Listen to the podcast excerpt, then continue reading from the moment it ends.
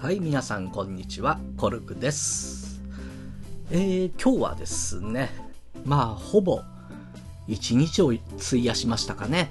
この、今、電子書籍を書いておりまして、まあ、これ以前にもお話ししたと思いますけれども、まあ、電子書籍を書いているんですけれども、えー、ほぼ7割方仕上がったかなと思うんですね。そこそこ、これね、自分で言うのもなんですけどね、皆さんに楽しんでもらえるんじゃないかな、とね、自画自賛しているんでございますけれども、えー、もう少しでお届けできると思いますので、ぜひ、お楽しみにお待ちください。ということでですね、えー、ま、今日のテーマとしましてはですね、あの、なぜ義務教育でこれを教えないんだっていうところをね、私、長年思っていることがありましてですね、それは何かというとですね、自分を守るっていうことについてですね、人間がね、生きていく上でですね、まず、最も大切なことは、自分で自分を守るっていうことだと思うんですね。で、これはもう生きるイコールですからもう義務だと思ってるんですね私は勝手に。でぜひ義務教育の間そうですね小学校中学校と6年もありますからそこでもうできる限り伝えてほしいなっていうその教育者っていうところですね。学校の先生であったりとかまあね子供にいろいろなことを教える立場の人に特に聞いていただきたい。今自分がちょっと大変なところにいるっていう人にもぜひ聞いていただきたいという内容でちょっとお話ししていきますけれどもまず防衛本能っていうのがありますよね人間っていうのは。例えば危ないって言われるとちょっと頭を守る仕草をしたりですね。危険から回避する本能ってもともとあるんですよね。それで自分で自分を守ることがちょっと遅れた方とか遅くなってしまった方がこうね気持ち的に病んでしまったりとかですね。こう病気を引き起こしてしまったりとかですね。もうねひどい時は自ら命を絶ってしまうとかですね。そういうことになってしまうのでぜひそういうところに行く前になんとか自分で自分の身を守るっていうところを意識しておいていただければなと思うんですけれどもまずですね自分の限界っていうのはですね自分でしか分かりません。簡単に言うとすごくメンタルの強い人もいればそうじゃない人もいるように自分の限界がどこなのかっていうところがですねなかなか分かりにくいんですね。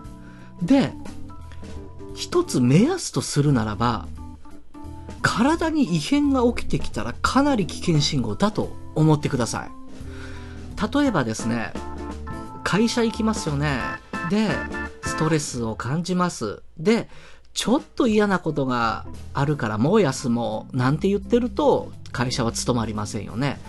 そんなレベルの話をしているのではなく、本当にあなたが危ないと思った時なんですよね。そういう時は、ぜひ回避してほしいんですね。そう、自分を守るための回避です。そこで大切なことなんですけれども、今本当に現状が苦しい人がこれを聞いているのであれば、この悩み、問題は何をもって解決するかということを明確にしてほしいんですね。何をもってこの悩みは解決するんだと。例えば本当に会社っていうところに行くのがもうダメというのであれば、もう会社に行かないというところが一つの回避地点になると思うんですね。こう悩んでる時って本当に色々考えます。思考が勝手に動きますので、ちょっとそういうところには入り込まずにですね、まず冷静に、どこが一旦着地地点なのかを冷静に決めます。はっきりさせます。それで、はっきりさせたら、全力でそこに向かってください。もう誰の言うことも聞く必要がありませんし、誰の判断を仰ぐ必要もありません。とにかく、安全地帯まで全力で向かってください。いろいろ考えるのはそこからで結構です。もし、これを聞いてる人が未成年であるならば、とにかく、どこか逃げ込む場所を探してください。ここがまず最初にやるべきことです。あの、周りの大人の方で頼れる人、もしくは頼れる場所、ちょっとググれば出てきますので、あの、なんとか相談とかね、あの、そういうところに、まず、回避する。いろいろなことは安全地帯に入ってから考えるという、この順番を守ってください。まず安全地帯に行くことなんです。そこ行く前にいろいろ考えすぎてる人が多いんですね。とにかく安全地帯に行ってからいろいろ考える。この順番をまず守ってください。それでですね、いろいろな人に相談することもあると思うんですよ。ね。で、そういう場合に気をつけなければいけない人がいるので、ちょっとそういう人にも言及しておきますね。どういう人に気をつけなければいけないかというと、思い込みの強い人です。例えば、あなたにこう言ってきたとします。そんなことでいちいち仕事を辞めていっては、あなたの将来が心配だと。で、それはあなたのためにならない。私は、あなたのことを本当に心配だから言っているんだ。あなたのことを本当に思ってこれを言ってるんだよっていう人が出てきます。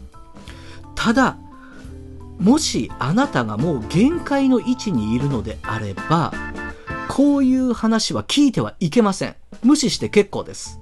なぜかと言いますと、その人は強い思い込みを持ってるんですね。これがあなたのためなんだと強い思い込みを持っている人なんです。ここが一番紛らわしいところなんですね。で、その人のアドバイスを得ても、あなたは何もいいことありません。たださらに苦しめるだけです。ここの冷静な見極めが最も大切なんですね。もし、あなたに対して極端な話ですよ。もう、意地悪してくる人がいるならば、ね、あなたをいじめるっていう人がいるならば、精神的にあなたは追い込まれます。そうなれば、もうあちらこちらにそれ言ってください。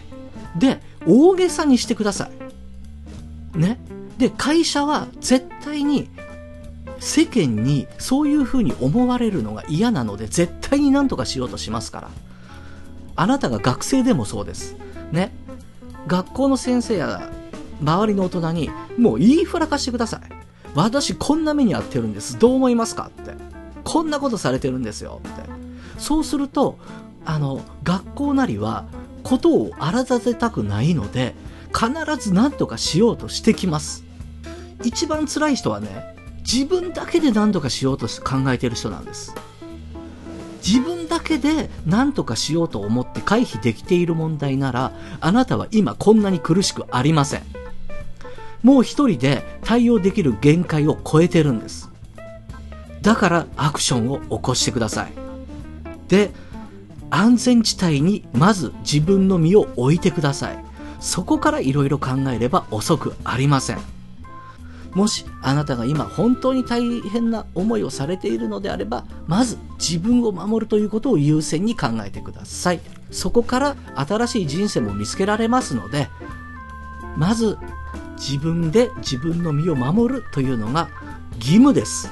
しっかりそこを守ってください。以上です。